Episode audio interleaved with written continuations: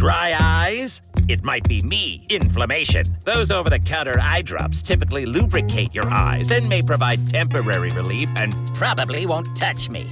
Ask your doctor about Xydra, a prescription eye drop used to treat the signs and symptoms of dry eye disease. It works differently by targeting a source of inflammation that can cause dry eye disease. It can provide lasting symptom relief. Xydra?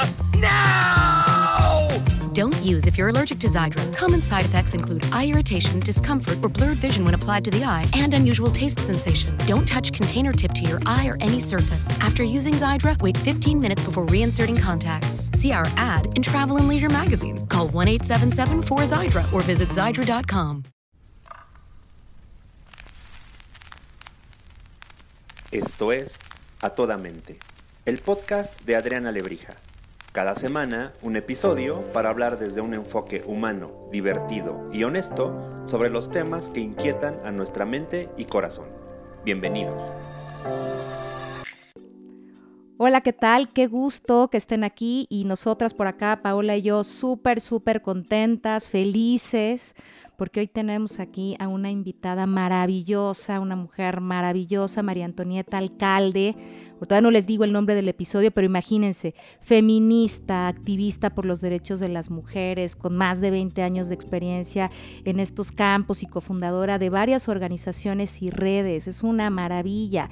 Ha estado súper metida, por ejemplo, en la coalición de jóvenes por los derechos sexuales y reproductivos, directora de Advocacy de la Federación Internacional de planificación familiar y directora de la Oficina para las Naciones Unidas en Nueva York, en la IPPF. Imagínense.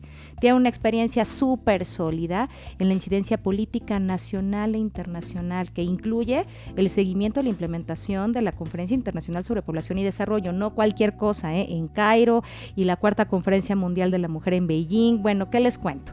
Está metidísima en los en compromisos de, con respecto al VIH y sus respectivos más 5, más 10 y más 15 que ya nos dirá, así como la definición de la, gente, de la Agenda 2030. Figúrense.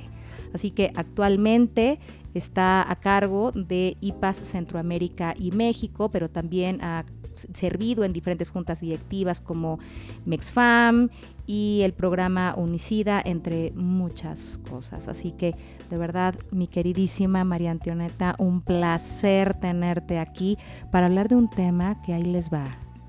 Maternidad, decisión, no destino. Así que arráncate querida, bienvenida, bienvenida Pau y a darle porque el tema tiene para que nos echemos una rica platicadita. Me encanta, muchísimas gracias por la invitación. Eh, me, me, encanta poder tener este espacio, o sea, desde, desde mi actuar, mucho de mi trabajo tiene que ver con, con diálogo con tomadores de decisiones, con eh, prestadores de servicios, pero tener este espacio como para llegar a otras audiencias y poder platicar eh, de estos temas me parece un lujo, entonces les mm. agradezco muchísimo la invitación y además el tema me apasiona, o sea, yo además de todo eso soy Te apasiona y le sabes, te apasiona y le sabes que no es lo mismo, uno le apasiona pero no le sabe. Le sé como por todos lados, porque además de todo eso soy mamá de dos, de dos torbellinos eh, de una de nueve y otra de siete años. Y, este, y el tema de la maternidad me parece que habla muchísimo, que nos permite entender a las sociedades y el rol de las mujeres en estas sociedades, ¿no? Y, el título de, este programa me gusta mucho, esta idea de si la maternidad es verdaderamente una decisión, que uno lo pensaría, o es destino, ¿no? Y podemos hablar desde, eh, desde las mujeres que deciden no tener hijos y que creo que ahora lo vemos mucho más que en las generaciones de nuestras mamás y de nuestras abuelas. Estas mujeres, y yo tengo muchas amigas de mi edad y, más chicas que a los 20, 30 dijeron, es que la maternidad no es para mí. Y es un reto porque la sociedad lo vive como una afrenta, ¿no? Es como, ¿cómo es posible que no quieras tener hijos? O desde pobrecita, ay, ¿qué va a hacer? Se va a quedar solita, hasta, o sea, qué egoísta, ¿cómo es posible que no quieras tener hijos? Hasta el otro lado, ¿no?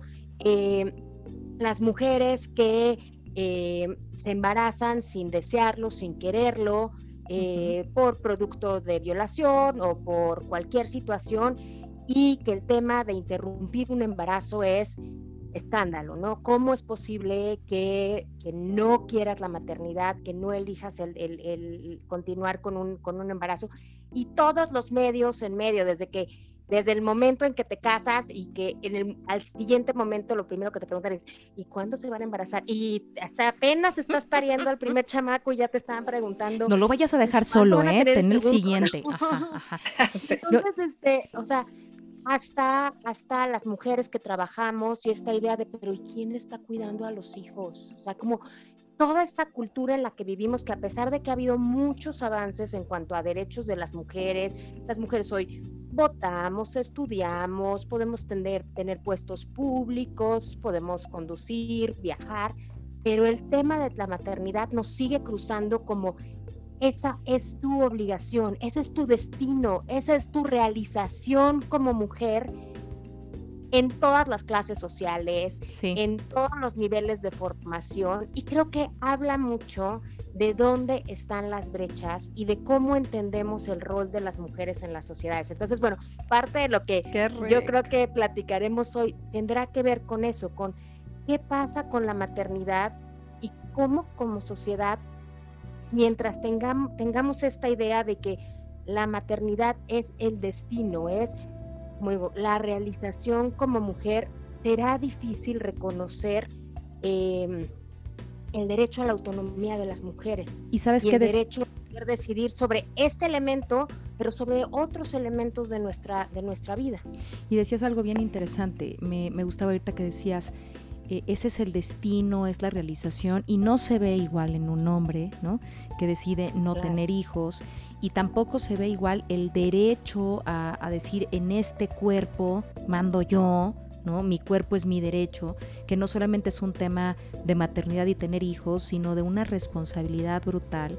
A mí me encanta de decir, yo me acuso, yo tengo dos hijos hombres, pero me acuso de que para mí era un sueño dorado ser mamá hago muchísimas cosas, pero yo sí pensaba, yo, yo por favor, eh, quiero tener hijos. O sea, siempre pensé que quería tener hijos.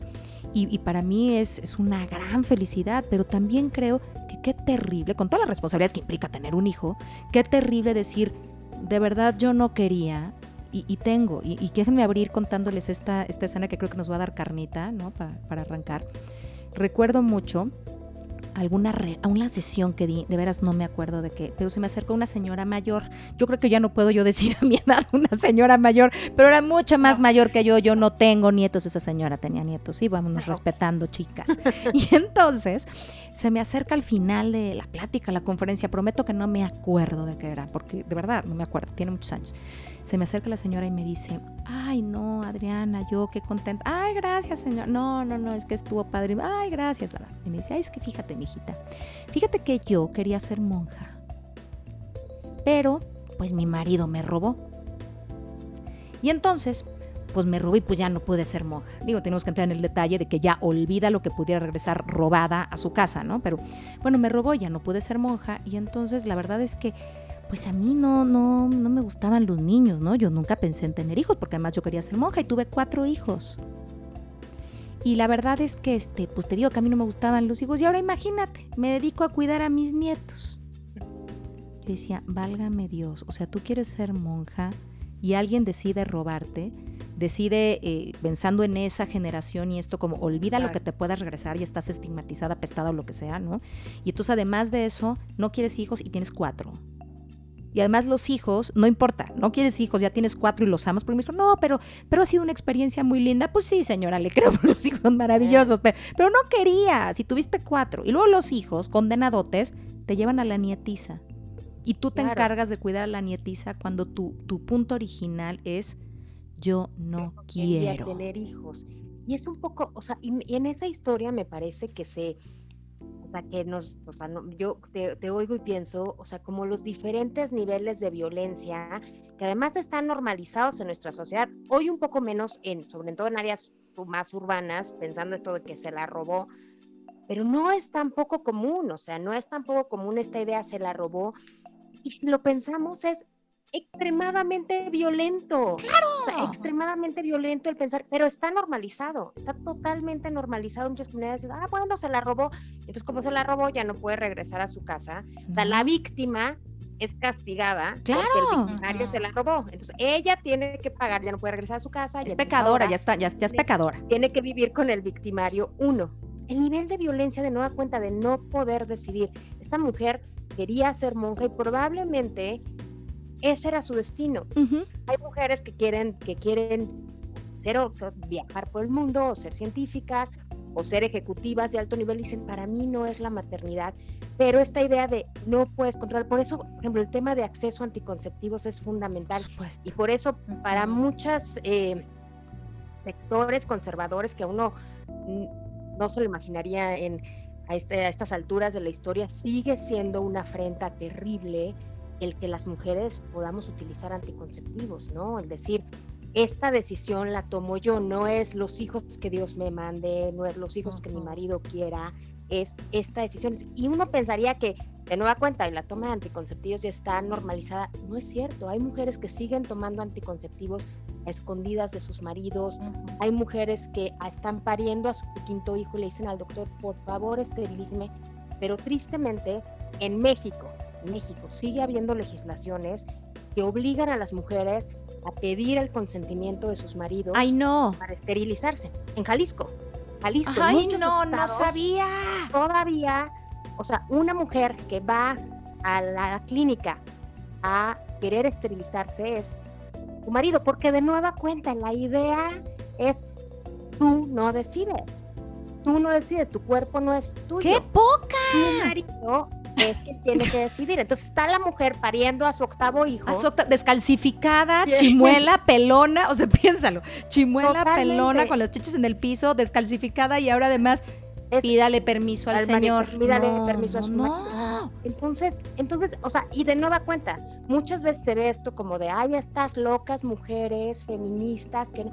No, esto es cuestión de el no poder decidir, esas mujeres, esta mujer que tú narras, el no poder decidir sobre algo que sería tan íntimo, tan, tan individual como es, o sea, no es así, quieres este, enchiladas rojas o verdes, o sea, tan y tan trascendental, porque es algo que marca toda tu vida. Claro. Tú no poder decidir, no poder decidir por la violencia sistemática, o sea, de por qué te robaron, no poder decidir porque no tienes información, porque, eh, oh Dios, educación sexual en las escuelas no, y entonces ahí donde deberían darte educación sobre anticonceptivos no te la dieron, porque tu médico nunca te dijo que tú podías eh, tomar anticonceptivos, porque el sacerdote dijo que los hijos que Dios, que Dios este, te, te envíe, eh, uh -huh. o porque la legislación te prohíbe esterilizarte si tu marido no te no te da permiso. Entonces, o porque qué oso que yo sea la que trae el anticonceptivo, que lo traiga él. Incluso, Por, o sea, yo digo, espero que las niñas de verdad tengan también la conciencia de y si esta no trae tú quieres, bueno, entonces tú traes con qué, ¿no? Y no decir, bueno, a lo mejor, yo. correcto, pero no, no, que lo traiga él y si no, aunque tú creas, pues te aguantas porque pues tú no traes. No sé si me explico, en esta nueva versión de aprender a temas que hemos hablado en estas sesiones pasadas, Pau, de autocuidado. A ver, ya no son nuestros tiempos, perdón, tengo 46 años donde casi, casi que me echaran... Ahí tenemos este, la misma edad. ¡Ay, a poco! okay, que me echaran así agua bendita y no pecaminosa. No, ya claro. en estas alturas donde las conversaciones tienen que ser mucho más claras, mucho más frontales como, como la, la estamos haciendo teniendo ahorita nosotros y que qué rico. Uh -huh. Y que es imposible, o, no, más bien es no creíble que estemos en ese nivel, ¿no? O sea, yo Totalmente. no sabía eso. Y yo creo que, Adriana, tú tocas un punto muy importante de esta idea de la maternidad, o sea, de por qué. A ver, ¿por qué, a pesar de que ha habido tantos avances en la historia, tantos avances en el reconocimiento de derechos, este tema sigue siendo un tema tan controversial, tan difícil? Y uno de los puntos es porque se toca con el tema de la sexualidad. O sea, no es solamente mm, que las mujeres, en el momento de que claro. uno abre la puerta, está bien, las mujeres pueden decidir cuántos hijos quieren tener. Abres toda la puerta en que entonces las mujeres somos dueñas de nuestra sexualidad. Deberíamos ser capaces de decir, no, no quiero tener relaciones sexuales. O, o sí, quiero tener relaciones sexuales, aunque, o sea, y, y fuera del matrimonio. Pero hay un tema ahí donde la reproducción claro. Se junta con la sexualidad. Y entonces por eso hay tanto temor, por ejemplo, al uso de anticonceptivos. Con la moral y las buenas costumbres, ¿no? Exacto, de estos grupos conservadores que dicen, y lo mismo pasa, por ejemplo, con el tema de aborto, ahora que, se, que se discutía en Argentina, esta idea de si les damos anticonceptivos van a salir desporadas como locas a ver a quién se cogen las mujeres. Que no estaría tan mal, oye, no estaría tan mal. pero, pero seguras, o sea, o vamos a legalizar el aborto y entonces las mujeres van a ir en hordas a embarazarse para poder abortar, o sea, como en este imaginario absurdo. Absurdo. De que, de que, o sea, de como si las mujeres fuéramos como una, un animal salvaje amarrado por todas estas normas sociales, que en el momento que sueltan las normas sociales va a haber así un, un desenfreno. Oye, no pero es así. Pero qué curioso, o sea, es que ahorita con lo que me estás diciendo, digo, nos tienen tanto miedo. O sea, ¿qué es lo que.? es que de verdad, o sea. No, y miren, no, voy a tratar de ser muy sensata en mi comentario. Eh, pero lo que creo es, y, no sé si han. Eh, ahora que estuve leyendo un poquito, preparándome para estas, estos episodios, pensaba. Eh, como que si, si nos empoderamos, si realmente las mujeres recuperamos ese, ese, eh, ese lugar que se nos ha quitado históricamente, si las mujeres realmente recuperamos el poder sobre nuestros cuerpos, si podemos decidir sobre nuestra maternidad, sobre con quién queremos vivir, dónde queremos estar, qué queremos hacer, de verdad, eh, o sea, creo que nos saldríamos, sería demasiado para algunos, es, es, como... Se me ocurre como las abejas. ¿sí? Ajá, me lo me como las abejas. Pero es también a la vez como, entonces por eso nos, por eso nos tienen que tener tan sumisas, tan oprimidas, les damos miedo. No, que Dios, si se acaban las abejas, se acaba el mundo, si soltamos a las mujeres y les damos todo su poderío, se va a acabar la, no, se va a acabar la humanidad, no creo, pero, pero me parece que es súper, súper interesante esto. lo que sí pasa es que yo creo que hay estructuras de poder que están sustentadas en la opresión de las mujeres. O sea, digo, yo, yo sé que suena y que la gente dice, ay, estas feministas están, clavadas, pero hay un tema del patriarcado, o sea, sí vivimos en una sociedad donde se aprecia, donde, donde eh, la, la estructura, la base del patriarcado, que es esta idea de que, de que el hombre es el que tiene la obligación también a los hombres no les va tan bien en esto. No, este, no, de no, cuidar, de proteger, es el jefe. Y la mujer tiene otro rol. Esta idea de es que la mujer y el hombre se complementan, se complementan porque él es el fuerte, el que protege, ella la que cuida, etcétera. Está sustentado bajo la base y gran parte del sustento de, de la idea patriarcal y de esta división de roles entre hombres y mujeres es la maternidad. La mujer se queda en casa porque es la encargada de parir a los hijos y de cuidar a los hijos.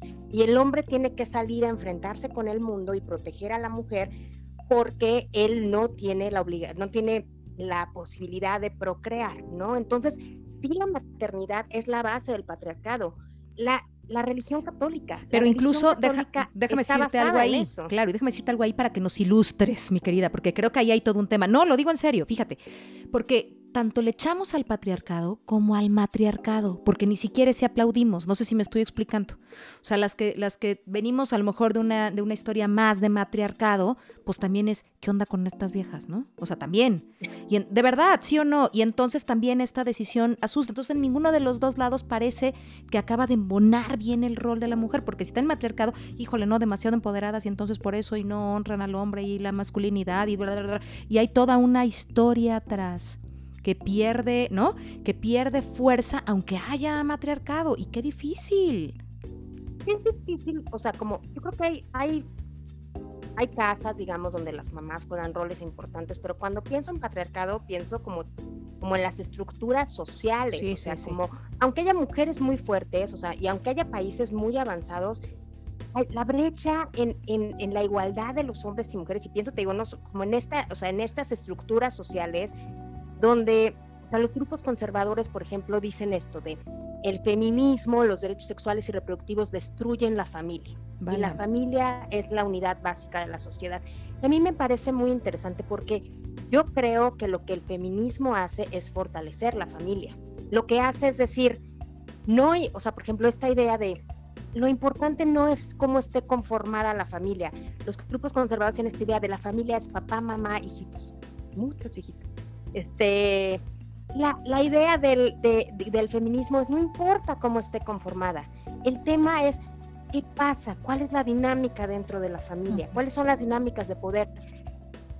Una familia, no importa que sea una mamá soltera o la abuelita, la mamá y los tres hijos o una pareja del mismo sexo, lo importante es que se traten con respeto, que no haya violencia, que haya... Y esta idea de descomponer las estructuras de poder y decir, hay otra forma de relacionarnos donde unos no tengan que oprimir a otros, es lo que causa mucho miedo en el tema de las mujeres. Y pasa por el tema central, o sea, el tema central es si a las mujeres nos convencieron desde niñas, y, Adriana decía, yo desde niña quería ser mamá.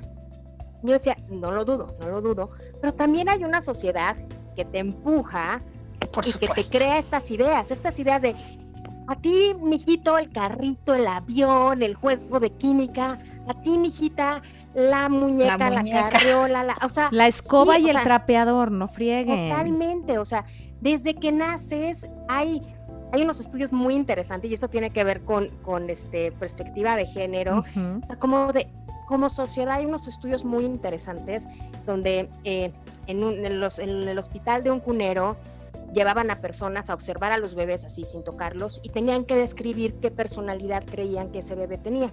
Y el truco era que a las niñas les ponían una cobijita azul y a los niños les ponían una cobijita rosa. Entonces la gente se sentaba y describía, y a los niños los describían, es que se le ve la mirada, fuerte, el llanto es potente, este niño. El macho, el macho Y la niña, o sea, esta niña se le ve una dulzura en la mirada y este, o sea, claramente quienes tenían, desde ver la cobijita rosa y la cobijita azul, tenían ya una visión de cómo tendría que ser ese niño y esa niña. Entonces, desde que somos muy, muy pequeñas, de hecho, o sea, desde antes de nacer, se nos impronta esta idea de la maternidad es tu destino.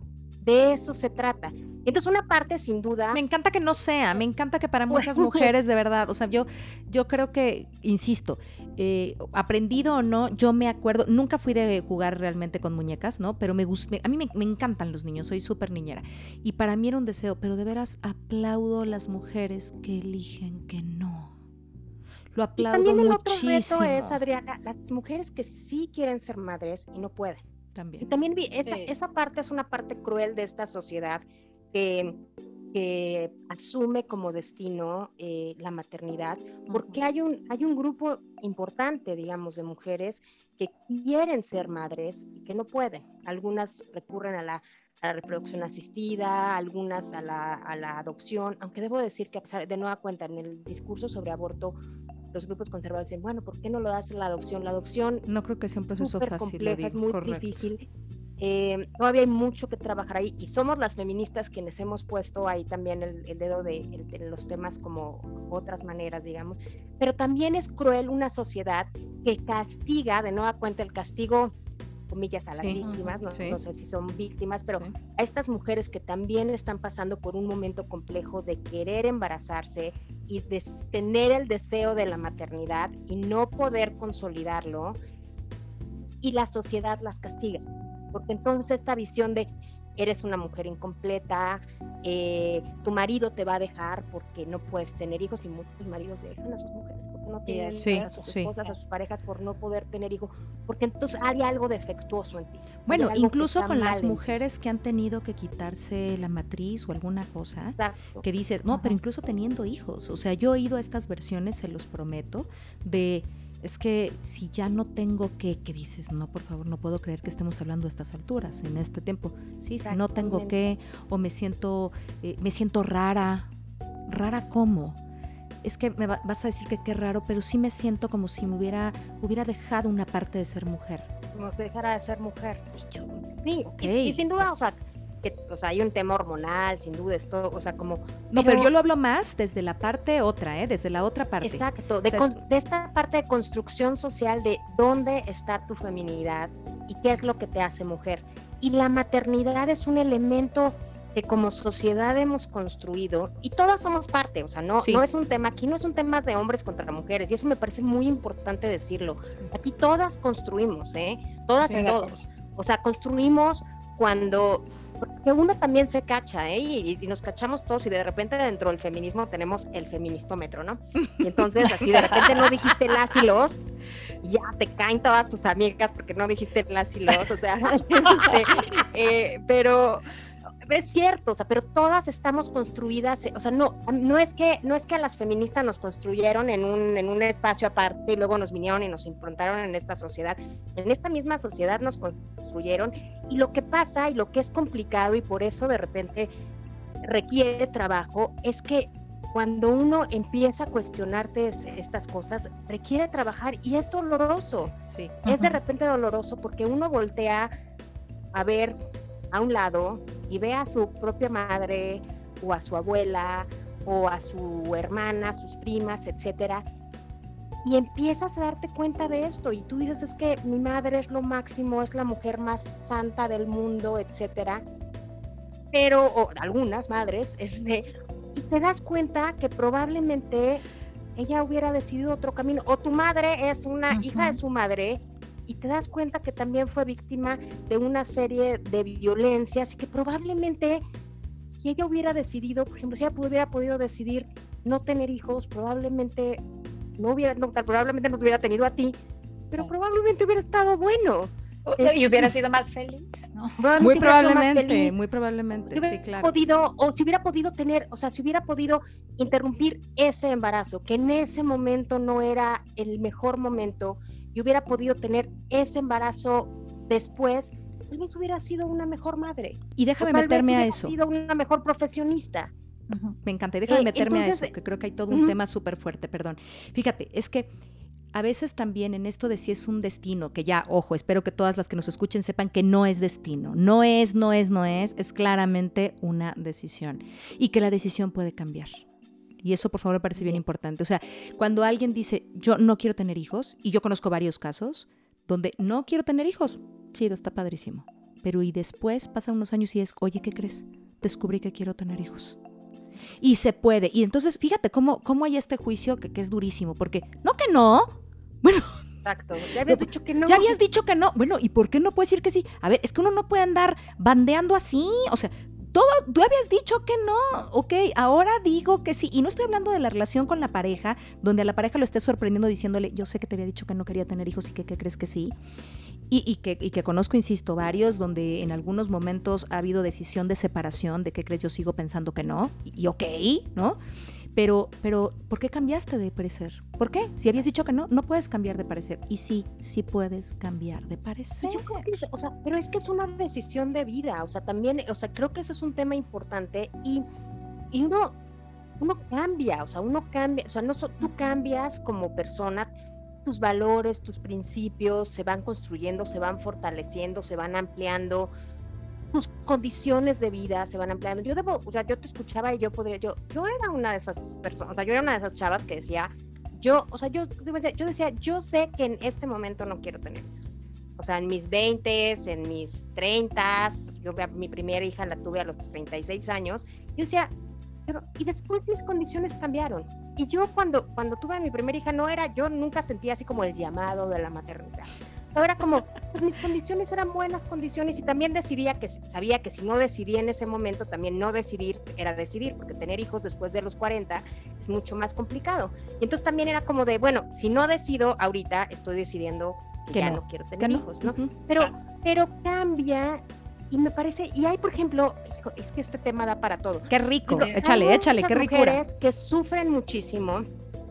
La, parte de, la, una de una de las razones uno de los componentes importantes en la depresión postparto, tiene que ver de nueva cuenta con este constructo social de la maternidad. O sea, nace tu hijo y la sociedad te dice, ya te realizaste, o sea, te debes de sentir como, exacto, como que flotas y brillas. Y lactar es divino, ¿sabes? Te sonríes y tú, o sea, vas al baño y sangras, te duele todo y duermes dos horas al día y sientes que las carnes te cuelgan hasta la y, y el bebé no te mira con esa parte angelical y nunca llora mientras lactas divino, o sea, te está doliendo horrible y, está despierto. ¿Por qué no siento eso? O sea, soy una contranatura horrible, o sea, soy, o sea, sí, algo está mal en mí. Algo está mal en mí porque, porque todo el tiempo te dijeron que tú tendrías que sentirte realizada después, que en cuanto vieras a ese bebé, iba a haber una conexión y entonces tu tercer ojo se iba a abrir. No, hay mujeres que sienten eso, hay mujeres que sin duda sienten eso y van al nirvana en el momento en que ven a su, a su hijo o hija. Y hay momentos, hay mujeres que ven a, su a su hijo y dicen, güey, ¿qué hice? Y ahora, ¿qué hago con esto? ¿No? Me muero de terror de esta responsabilidad o estoy agotada, estoy agotada, ¿dónde pongo a esta cosa? O sea, y otra vez. Entonces, además de sentirte agotada, sientes el peso de no cumplir la expectativa social de sentirte en el nirvana. El, tema de la maternidad de aquí, o sea, es uno de mis puntos centrales. Cuando hablamos del derecho a decidir sobre la maternidad, no es solamente, o sea, como el derecho, muchas veces se siente como el derecho a decidir sobre mi cuerpo es como qué egoísta, como casi que se equipara el tema de la maternidad con ay, si me pongo chichis y pompis, o sea, como, como esta idea de, de, cómo, es, cómo es el derecho de tu cuerpo, como si fuera algo muy egoísta, muy, sí, eh, poco solidario, digamos. Y yo creo que, o sea, que hay, hay una división clara donde el derecho a decidir sobre tu cuerpo y sobre la maternidad es un derecho que afecta a los demás. Porque, o sea, yo, yo me pregunto, ¿quién les sirve la maternidad forzada? ¿A quién les sirve que una mujer que en el fondo no quiere ser madre se sienta forzada porque se la robaron, ya no puede regresar a su casa, o porque la sociedad eso espera de ella y entonces en el momento que se casó todo el mundo está viendo si ya se embaraza, se embaraza, o porque tiene un embarazo no planeado, no deseado, producto de violencia y no lo puede interrumpir. Esas mujeres están, las están, o sea, las están forzando a embarazarse o a continuar con un embarazo y a ser madres cuando no lo quieren. Y aquí yo, a mí me parece muy iluminador como la contradicción del discurso conservador, donde por un lado la maternidad es el don más divino, es el don de Dios de dar vida. Es Para eso veniste, ¿no? Exacto, lo que hace maravilloso a la mujer y por el otro lado es un castigo. Ah, ya quisiste coger, pues ahora te chingas. Te chingas y tienes al, al chamaco, ¿no? Te iba a decir al plebe. Al plebe, al plebe, sí.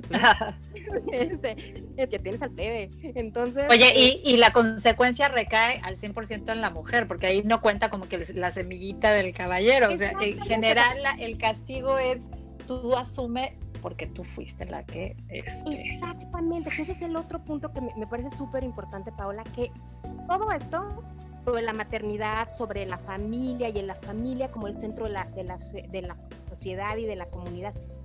Todo cae sobre la, mujer. El hombre puede tener ocho mil hijos regados por todos lados, no pasa nada. Puede eh, estar en la educación de los hijos o no estar. Puede no tener hijos y ya sea un cincuentón sin hijo, soltero, es acá un playboy, una cincuentona, sin hijos, solteras, es la tía Con sus gatos. de gatos. Es la tía de los gatos, que además ya huele como a gato también. Además, exacto, es como, hay como esta doble moral sobre eh, la maternidad y la familia, incluso, y de nueva cuenta, lo que yo decía, se junta con el tema de la sexualidad. Que lo mismo pasa Eso está con la bien sexualidad. interesante. A mí me llama mucho la, la atención ejemplo, ahora que sean se la robaron, todo eso, como el honor de la familia cae entre, recae en la, entre las piernas de las mujeres, ¿no? El honor de la familia quedó destruido porque ya se embarazó, porque se fue con el novio, etcétera. Como si el honor de la familia fuera únicamente el imen de las mujeres, ¿no? No, y además, no hay ¿sabes? otras cosas de... ¿Y en los hombres, no? Eh, todo lo contrario, tal vez el honor de la familia recae en que, o sea, entre que tenga... Que es un galanzazo. Este peso que nos ponen y esto es totalmente construido. ¿Y sabes en qué pensaba? construido. En esto que decías de el honor de la familia y le prenden fuego en leña verde y a lo mejor después cuando nace el chamaco, ¿no? Que, que es el producto más terrible, todo mundo ya ama al chamaco. ¿Para qué le hiciste sufrir Claro. tanto desde antes, no? ¿O para qué lo obligaste? No, no. Mm. ujú, A veces aman al chamaco. Y a veces no, bueno, qué veces no. bueno, qué bueno. Y a veces la pobre mujer, o sea, muchas veces, y tristemente, y ahí, por ejemplo, en IPAS tenemos un estudio eh, al respecto, eh, la gran mayoría de los abusos sexuales suceden, el 80% ah. de los abusos sexuales suceden perpetuados por alguien Miembros de la familia. conocido o familiar. Sí. O sea, el tío, el padrastro, el abuelo, el primo, el vecino, el maestro, el cura.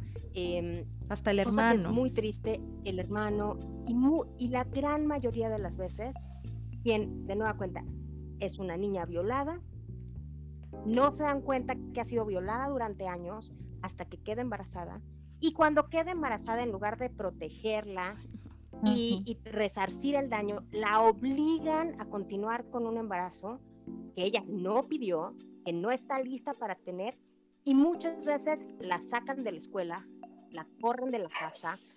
Entonces, de nueva cuenta, hay como esta idea del peso de, eh, de las, del honor de la familia sobre las mujeres y las consecuencias las pagan las mujeres literal con su vida, con su vida ya sea que hay muchas que mueren en el trayecto o con su vida pensando en sus expectativas de vida.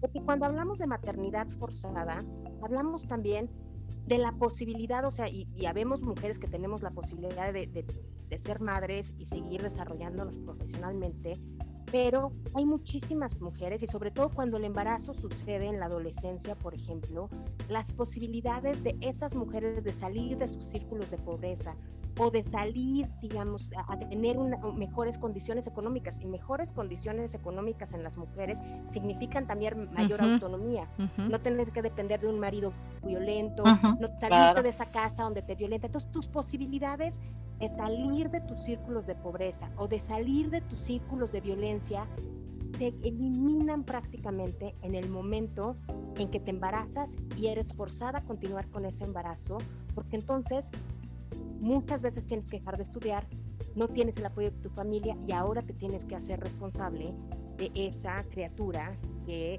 trajiste al mundo. Entonces, oye, María Antonieta, mira lo que piensa ahorita. Ven, hasta se me puso la piel chinita, pero pienso, tú empezaste hace rato, dijiste, la sociedad a veces se queja de las feministas, pero no se da cuenta que nos crearon. esta sociedad y esta cultura creó el feminismo ¿Por qué? Porque la liga estaba súper estirada. Es decir, todo lo que estás describiendo ahorita de el peso, las consecuencias, el, el peso moral que como mujeres vivimos por decidir o no la maternidad, por decidir o no interrumpir un embarazo, por hacernos cargo o no de los hijos, por entregarnos o no, todo ese peso, claro que hace que te vayas al otro extremo y digas, ¿qué? Yo hijos no quiero tener, no quiero tener, pero ni yo, ni nadie a mi alrededor, porque no, porque nos hemos perdido en el camino de un, pues del respeto a la mujer y a su capacidad y libertad natural para elegir cómo quiere vivir su vida. Pues claro que al el pendulazo, ¿no? Y yo creo que, o sea, que el, feminismo. Ay, qué fuerte, qué fuerte. Un movimiento que a mí me cuesta, y, yo, y yo vengo de una familia muy una familia conservadora con una estructura muy tradicional, papá proveedor, mamá ama de casa, eh, con y me, a mí me cuesta, y de repente el feminismo está muy estigmatizado, pero para mí ser feminista es, es darte cuenta de eso, darte cuenta que vivimos en una sociedad donde las mujeres sufrimos este peso y este nivel, esta violencia, porque al final son diferentes tipos de violencia, y que estás dispuesta a hacer algo para cambiarlo. Para mí ser feminista significa eso, decir, yo veo esto, veo que aquí esto está mal. Y no solo por, un tema de que las mujeres, yo creo que, pues, tendríamos una sociedad donde todos seríamos mucho más felices si, las mujeres y los hombres pudiéramos decidir sobre nuestra sexualidad, sobre donde nadie fuera obligada, ni nadie fuera obligado a ser padre o madre si no estamos listos para hacerlos, donde podamos ser mucho más plenos y poder decir, yo sí tengo ganas de tener relaciones con este compadre, aquí está mi, anticonceptivo, lo voy a sacar porque me estoy cuidando, que no quiero embarazarme ni, ni este, ni infectarme de alguna, de alguna o, contraer alguna enfermedad. O sea, como creo que esta sociedad que oprime a las mujeres también se oprime a sí misma. Lo Me que hace es tratar de meter debajo de la alfombra em, toda la violencia, todos los defectos que tiene la familia tradicional, en lugar de pensar cómo fortalecerla, con este miedo del que tú hablabas, Paula, con este miedo de, es que si les quitamos todas estas ataduras, va, a ser, van a desbocar. Y yo creo que no es así. Yo creo que si nos quitamos las ataduras, lo que vamos a construir son sociedades donde las mujeres puedan separar, es que la idea de, tú, tú lo decías, esta idea de ser mujer es muchas cosas. Sí. No solamente debería ser ser mamá y eso te genera un peso terrible. Eh, donde podamos construir otras formas de, eh, de, ser plena. ¿Y sabes en qué pensaba? Eh, pensaba en cómo, cómo esta, esta forma, y que la, la de verdad la, la describes divina, es un, es un trabajo que tenemos que hacer todos los días. Me encantó esto de meterlo abajo de la alfombra, porque también metemos abajo de la alfombra que el modelo tradicional ya no jala que ya no hay manera de seguir con los ojos vendados, ¿sabes? Que ya no podemos decir, Ay, bueno, si hace esto, tú engáñala y dile que cuando tenga hijos, decías, va a estar realizada y que es su única función como mujer y que para eso viene y que además si decide no tener hijos, me está cuestionando, voy a pensar yo mujer, ¿eh? Si mis hijos deciden no tener hijos, entonces está cuestionando mi rol de madre porque eso seguramente lo hice mal. O sea, deja, dejemos de querer eh, esconder 80 cosas abajo de, de la alfombra, de meter la basura y decir, aquí no pasó nada y creo que lo que toca es tener mayor apertura para como mujeres vivir desde una versión mucho, mucho más libre nuestra sexualidad y por ende nuestra decisión de tener hijos o no. Eh, vivamos con mayor plenitud nuestra, nuestra sexualidad para podernos hacer responsables moralmente de las decisiones que tomamos, porque también hay unas culpas terribles a través de la decisión de no tener un hijo, ¿no? vivamos más libre nuestra sexualidad para poder decir, no le pertenezco a un fulano, ¿no? Esto no está en mi honorabilidad, no está en medio de las penas y no me toque quedar con este porque entonces nadie más me va a volver a ver ni me va a volver a amar. ¿Y cómo le voy a explicar? ¿Y cómo voy a vivir esto? No, no dejemos nuestra vida en el camino y, también quería tomar esto que dijiste, Pau, de, de, la tribu, ¿no? Y también asumamos que la maternidad, la decisión de maternidad no es una decisión sola, pues. Puedes decidir tomarla sola, pero si estás con todo un, con todo un equipo, con toda una tribu, disfrutemos todos de la maternidad, de la paternidad, todo lo que implica una llegada de, sí, de una vida fuera de cualquier mirada religiosa o algo, sino disfrutemos y demos de la bienvenida a esta vida, esta tribu haciendo todo lo que la tribu necesite para darle una buena bienvenida y un buen camino de crecimiento, ¿no? A mí esto me encanta. Y hay un dicho africano que dice, it takes a village, o sea, como toma una tribu. Eh, y así, yo creo que así, así debería de ser. Y a mí una cosa que me, o sea, que me parece importante, y yo coincido con lo que dice Adriana, también me parece importante decir, no, o sea, no es una cosa que únicamente pase por el crecimiento personal, o sea, donde digas, tú déjalo, o tú hazte, disfruta tu sexualidad. Tenemos que construir sociedades que abracen, que, que verdaderamente esta sea lo que abracemos y que no sea la excepción. Y ahí, por ejemplo, o sea, y de nueva cuenta pasa por estos temas, por ejemplo, educación integral en de, sobre sexualidad en las escuelas. Sí. La educación sexual habla de eso, habla de equidad de género, habla de no violencia, habla de diversidad, de entendernos como diversos, que no hay una sola estructura, habla precisamente de generar comunidad y también habla de anticonceptivos y hay un miedo terrible y hay todos estos movimientos de con tus con mis hijos no te metas, etcétera. Y lo que y que a mí de nueva cuenta y teniendo hijas me parece un absurdo en el sentido de, es que si no les decimos, no se van a enterar. por favor, vivimos en la época de la información, o sea, si eh. nosotros no educamos y construimos valores en las casas, pero también como sociedad, y esto, este miedo a la sexualidad y este miedo a la información, de nueva cuenta vuelvo al punto que decía Paula, es un miedo construido de que en el momento en que empieces, porque para mí, y para mí ese fue mi, mi, mi despertar, digamos, al feminismo, en el momento en que empiezas a cuestionar, en el momento que empiezas a decir, ah, no tiene que hacer así siempre, a ah, las mujeres no siempre tenemos que tener hijos, se, vale no tener. Ah, las mujeres no siempre tenemos que quedarnos en casa. Podemos salir, o sea, como es más, déjame pedirte que hagas eso. Déjame pedirte que hagas eso. Ayúdanos con, con ponernos unas cuantas ideas así como lo dijiste ahorita. Cuestiónate esto, cuestiónate esto. Para que a lo mejor las, que, las, las mujeres que nos están escuchando y también los hombres que dicen, que yo no soy feminista o no percibo este movimiento, ¿qué sí puedo hacer desde mi cancha? No sé cómo, pero ¿qué puedo empezar a hacer ahorita? Y replicar, en lugar de estar remandando eh, memes, ¿no? Y mejor ponte a decir, oigan, acuérdense que hay que hacer esto. Como somos tutores y, cuidadores de otras mujeres. Me acuerdo seguramente de, ustedes también lo van a recordar, de que te mandaban, aparecía un texto en Facebook hace tal vez un año o algo que decía, si tienes algún, si estás en la calle, si algo te pasa, toca mi puerta y te puedes quedar aquí. ¿Se acuerdan? que, que, estaba divino, ¿no? no, recuerdo cómo era el detalle, pero era no te expongas, ¿no? Tócame y yo te voy a abrir en mi casa y aquí puedes estar. ¿Cómo, como qué cosas deberíamos eh, tener así en el radar de decir, ok, punto uno, tal, esto que decías ahorita, ¿no? Pero ¿cómo los puedes enumerar tú con toda, con toda claridad, pues que estás metísima en esto? ¿Qué pensarías? hay, como nivel, tal vez como tres niveles. Yo siempre, siempre digo que pienso en tres.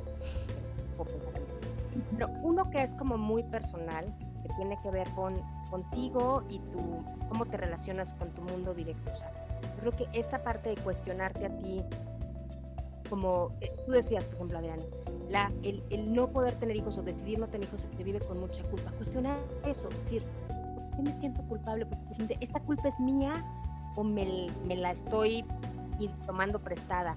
O, o, o este, eh, o esta culpa, o sea, digo, híjole, la culpa y la maternidad vienen así como juntas, o sea, es como que nace tu hijo y detrás nace la culpa.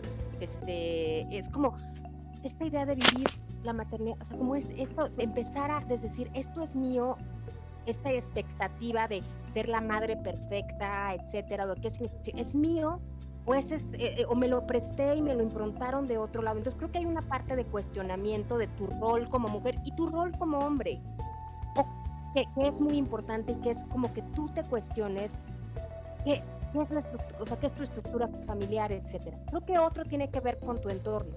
Y tiene, yo ahí diría, oigan, dejemos de contar chistes machistas, por ejemplo, dejemos de reírnos, o sea, como, como parece y que y yo de repente, o sea, pobres de, mis amigos que, que no están como dentro del activismo y todo, porque de repente yo les digo, oigan, o sea, como, como hay otras cosas de qué reírnos, del que puso el filtro del gatito y este y está ahí. sí, lo amo.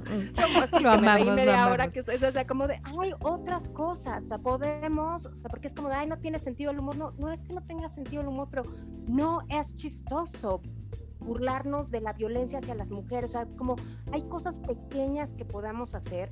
Eh, no asumas que a ti te toca levantar los platos y deja que tu hermano, tu hermana lo haga, este, como esas cosas en tu entorno inmediato, esto que decías Adriana, si puedes ayudar a alguien, si ves que, que a una chava le están jaloneando en la calle, no asumas como, ay, eso es privado, yo no me meto. Si una chava se queja de que la vienen acosando en el, en el transporte público, intercede. No, si no, si no te sientes con la fuerza de decir, oye, ¿qué onda? ¿Qué le estás haciendo? pues nada más ven y dile, ay, fulanita, vente para acá, que hay espacio. O sea, como, como esta parte donde es responsabilidad de todas y de todos construir una mejor sociedad, una sociedad menos violenta, más justa, y eso pasa por por hacerte cargo de tu entorno. Y son esas cosas pequeñas. No le des, no, le, no, eh, no reenvíes ese chiste machista. No eh, eso, hazte cargo de las labores domésticas o no te hagas cargo de las labores domésticas y distribúyela entre tus miembros de familia, crea tu tribu, etcétera. Eh, me parece importante. Y un tercer momento, digamos como en el como tercer espacio, sí piensa en, en, en las instituciones que construyen nuestra sociedad y qué cosas necesitarían cambiar e involúcrate. Yo decía, hay estados en México donde las mujeres todavía necesitan el permiso de sus maridos para eh, tener una esterilización. Involúcrate, haz algo, manda una carta. Yo creo que, y, yo estoy convencida, que el derecho a interrumpir un embarazo es, es, un derecho primordial, que nadie debería ser obligada a ser madre si no puede o no quiere hacerlo. Entonces, involúcrate. Si tú crees lo mismo, involucra. Si no crees lo mismo, edúcate, lee, habla con alguien. Este. Entonces, me parece que a esos tres niveles, al, nivel muy íntimo, cuestionate tus propios roles de género, si son tuyos, si te sirven, si no te sirven. En tu entorno inmediato también las mamás y los papás jugamos un rol muy fuerte de repente e improntando estos roles de género, aunque no sepamos, y no es porque seamos mala onda, sino pues, pues que eso nos enseñaron a nosotros. Y, pues, sí, con eso crecimos. ¿sabes? Eh, y entonces cuestionate a tu alrededor, haz estas cosas como ponte estos lentes y di, ¿cómo puedo construir una mejor sociedad en mi entorno chiquito, aquí con mis vecinos y mi familia y en corto? Y en un tercer momento, involúcrate. Me involúcrate en los movimientos sociales. O sea, involúcrate. Si algo te parece que es injusto, que las mujeres no tengamos acceso a anticonceptivos, que, o sea, si te parece que es injusto, involúcrate, manda una carta, organízate, ponte en contacto con organizaciones, porque eso es lo que construye, quedarnos sentados en nuestras casas o decir, híjole, qué mala onda, sí, sí tuvo mala onda que la violaran y que después la mataran. Eso no ayuda. Entonces, esa sería mi recomendación. No, bueno, estoy, estoy la última, bueno, estoy en la, en la última pensando en ¿Qué te pregunto? Ya tendremos momento para, poner en las redes, pero yo sí te voy a pedir, no sé tú qué opinas, Pau, que nos compartas alguna listita después y la ponemos en redes de, de algunas situaciones en las que la gente podría involucrarse, ¿sabes? O sea, a lo mejor no sé por dónde empezar, pero se me antoja. Ah, mira, pues y pasas esto, ¿no? Fulana hace esto, Sutana hace esto, y puede ser que no te interesen, pero cuando lees una dices, ¡ay! A lo mejor yo aquí podría colaborar. Y ya tuvimos un episodio en el que hablamos de servir es una forma de amar y a lo mejor también ahí puedo ponerme como eh, el servicio de otros y lograr cosas extraordinarias. Yo estoy súper, súper contenta, Pau, ayúdame, ayúdame a ir cerrando, pero creo que eh, me encanta, me encanta la reflexión, me encanta el compromiso. Te agradezco, María Antonieta Dorada, sobre todo como como ayudarnos a, que los que nos escuchan vean más allá de, la marcha, ¿sabes? Vean más allá del mensaje que van a mandar eh, cuando sea el 8 y entonces, este, ¿no? Cada año. sí, no, sí, sí. No, entonces todos los 8 hay que ir, ¿no? Eh, ya este ya es después, pero bueno, pero que el siguiente 8 estemos. No, esto es, no, es, no es cuestión de un día. Es, un, es cuestión de educación, es cuestión de autorreflexión, de cuestionamientos, incluso de revisar nuestros paradigmas y decir, yo creo que esto lo hago muy bien. No, la neta es que ya que le leí todavía me falta. No sentirnos listos, sino pensar que todos somos más vistos de lo que creemos. Yo siempre pienso eso. A lo mejor no, no tenemos, yo, yo tengo dos hijos, pero a lo mejor gente que nos dice, no, yo no tengo hijos y además no quiero, pero eso no significa que los demás no te vean y no tengas un compromiso grande de educar a otros y acompañar y ser mentor de otros y, que podamos hacerlo de, de la mejor manera, siendo conscientes, por supuesto, de que tener hijos no es un destino, es una decisión. Todo lo que tú haces en este vida es tu una decisión. para todas, o sea, es correcto. Que, yo creo que este es el punto. No debería ser un destino, debería ser una decisión, pero el que sea una decisión a veces es un lujo. A veces solo unas pocas podemos darnos ese lujo y eso no le ayuda a nadie. Eso no le ayuda absolutamente a nadie.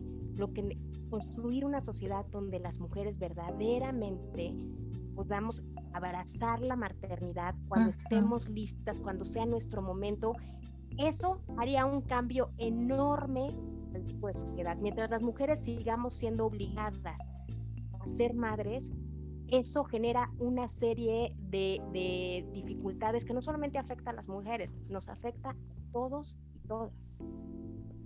Completamente de acuerdo. Sí, y es un tema, me quedo mucho con esta idea de, es un tema de reeducación y de no quedarnos con los brazos cruzados creyendo que no podemos aportar nada, ¿no? Eh, y también me quedo con la idea de que podamos vernos entre mujeres antes de ser mamás como mujeres y que todas recuperemos el derecho natural a elegir si queremos o no queremos ser madres y que podamos ser solidarias y respetarnos en lo que cada quien decida. ¿No?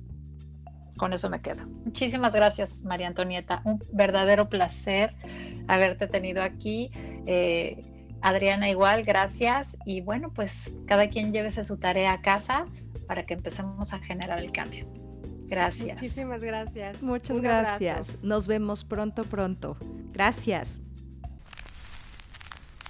Gracias por escuchar a toda mente, el podcast de Adriana Lebrija. Nos escuchamos la próxima semana.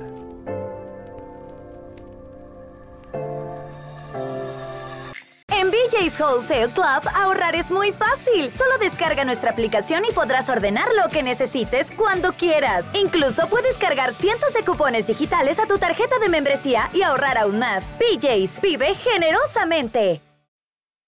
Captain, we've got a new bearing. Uh, Periscope. Vacationers earning three times the points on a tour package with the PenFed Pathfinder Rewards credit card. Impossible, sir. They're civilians. Whether you're in uniform or not, PenFed's Pathfinder Rewards card gives you three times the points for all travel, not just flights. One and a half points for everything else. That'll be great for my next vacation. As soon as we're back from deployment. PenFed Credit Union. Visit PenFed.org slash Pathfinder. Cash advances, credit card checks, and balance transfers are excluded from earning rewards. To receive any advertised product, you must become a member of PenFed, insured by NCUA.